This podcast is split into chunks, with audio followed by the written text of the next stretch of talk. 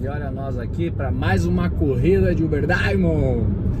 Pergunta que eu quero te fazer hoje é o seguinte: é, você não investe porque você não ganha ou você não ganha porque você não investe?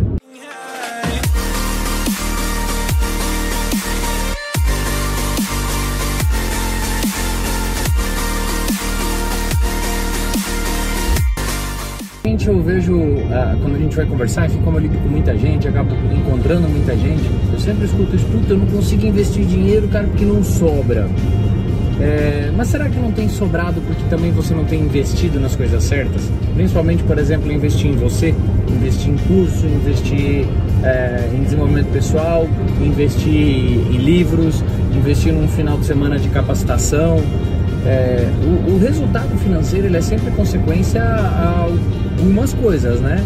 É, mas normalmente está bastante atrelado ao que você pode proporcionar às pessoas de alguma maneira, o impacto que você causa na vida das pessoas, na vida de uma empresa.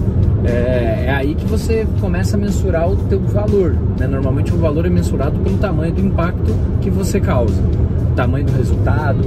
Então, a, a faz essa reflexão se de repente não tem, óbvio, né? São hábitos também, ah, não sobra. Falo isso na websérie Investimentos, se você não acompanhou muito, tem recebido muito feedback, é, que eu contei um pouquinho da minha trajetória, um pouquinho da mentalidade, as mudanças que eu fui fazendo na minha trajetória é, e como foi a minha carreira é, até o, enfim, ter a liberdade financeira, né?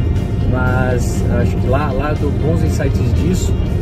Mas o, o grande ponto é, se você ganha mil reais e não sobra dinheiro, quando ganhar 100 mil reais também não vai sobrar, porque está na mentalidade de gastar total, de gerar, é, de, de, de não, não poupar primeiro para depois você encaixar o seu estilo de vida aí dentro, né?